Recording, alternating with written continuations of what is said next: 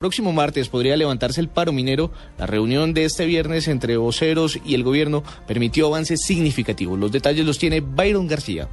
Buenos días. Tras una reunión que se prolongó durante más de 10 horas, representantes del sector minero recibieron respuestas positivas por parte del gobierno a las peticiones de legalización y formalización de la actividad.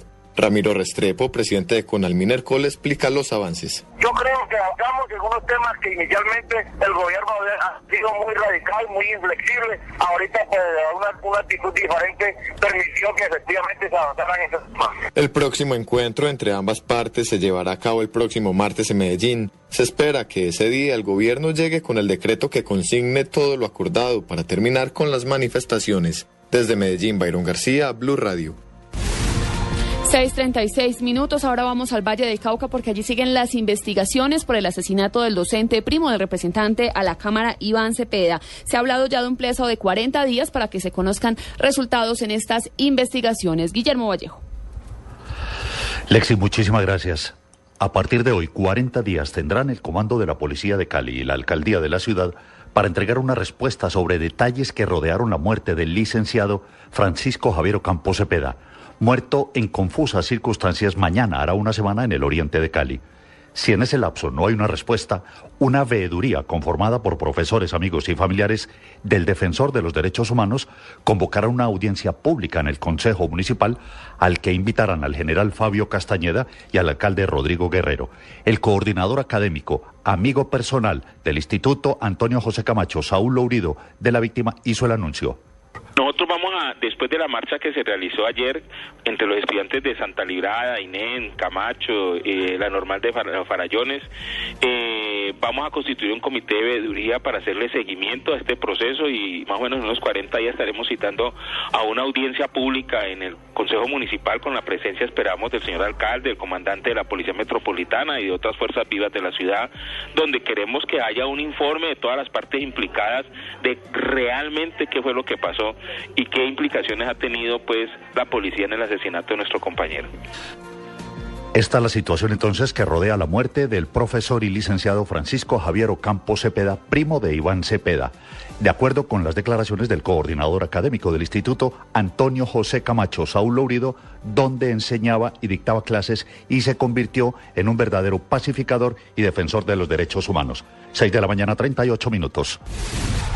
Guillermo, muchas gracias. Y a esta hora vamos a la capital del Atlántico con toda la información porque ayer un juez en los juzgados especializados en Bogotá negó la detención domiciliaria del exalcalde de Magangué, Jorge Luis López, conocido como El Gatico, y el hijo de la gata y la empresaria del chance, Enilce López.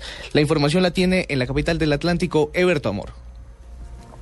Diego, muy buenos días. Un revés jurídico sufrieron los abogados del exalcalde de Mangué, Jorge Luis Alfonso López, hijo de la empresaria Enilce López, conocida como La Gata, a quien un juez de la capital del país le negó el beneficio de casa por cárcel en el marco del proceso que se adelanta por el homicidio del periodista Rafael Prince Velázquez, a quien, según versiones de testigos, el dirigente político habría mandado a asesinar por criticar su gestión. El sindicado había solicitado a través de su apoderado que se le diera la casa por cárcel al ser considerado como padre cabeza de hogar, lo que en las últimas horas le fue negado por el juez. El próximo 8 de octubre continuará el proceso con testimonios de ex paramilitares y personas que son consideradas como claves ya que están incluidas en el programa de protección de la justicia norteamericana. Y otra noticia judicial tiene que ver también con la revocatoria de la libertad de un grupo de 11 sujetos acusados de operar una red de narcotráfico que delinquía desde el Aeropuerto Internacional Ernesto Cortizos por una mala contabilización del juez en los términos de referencia para vencimiento del tiempo. Los procesados habían sido dejados en libertad en 2011. En Barranquilla, Eberto Amor Beltrán, Blue Radio. Gracias, Eberto. 6:39 minutos de la mañana. Las autoridades siguen tras la pista de los autores del crimen de una mujer ocurrido en las últimas horas en Yopal. La víctima tenía un gran prontuario delictivo y al parecer huía de la justicia. En la capital del Casanar está José Patricio Solano.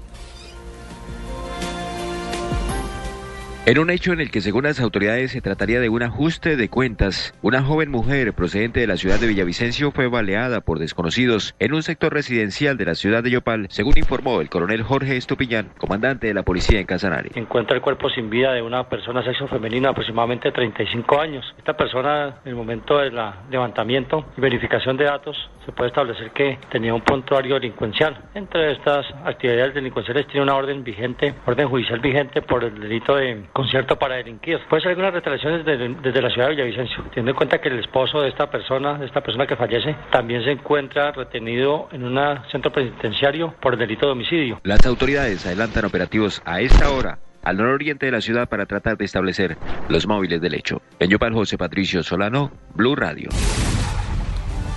6 de la mañana, 41 minutos. Lexi, y este fin de semana pues se realizará el desfile de la Feria de las Flores en Medellín, una de las ferias más importantes del país. ¿Usted ha ido por, por, Medellín por esta época? Pues déjeme decirle que no me he podido disfrutar todas estas actividades, pero sí sé que es una de las eh, cronogramas de las jornadas culturales más importantes del país y ya está Medellín listo para lo que podría considerarse la principal actividad, que tiene que ver con las silletas de flores, que son hermosas y que son admiradas en gran parte del mundo. Por eso le vamos a preguntar a Beatriz Solano cuáles son, eh, Beatriz Rojas, cuáles son los operativos y todo lo que tiene preparado la policía pues para este desfile y garantizar la seguridad de los antioqueños. Diego, Lexi, sí, miren, les cuento que las autoridades en las últimas horas anunciaron operativos para contrarrestar los hurtos y la extorsión durante este evento que es multitudinario. Recordemos que en la cabalgata pasada, eh, también un evento donde asistió muchísima gente, se presentaron extorsiones a los empresarios que ponían los palcos para que la comunidad pudiera ver el desfile de la cabalgata. Este es el segundo evento más importante y más multitudinario de la Feria de las Flores. Por eso las autoridades anunciaron que desde de Bogotá viene personal de la fuerza pública a apoyar a las autoridades en Medellín para no permitir este tipo de extorsiones en la capital antioqueña. Además, hicieron la invitación a la comunidad para que denuncie y no pague dinero a los delincuentes.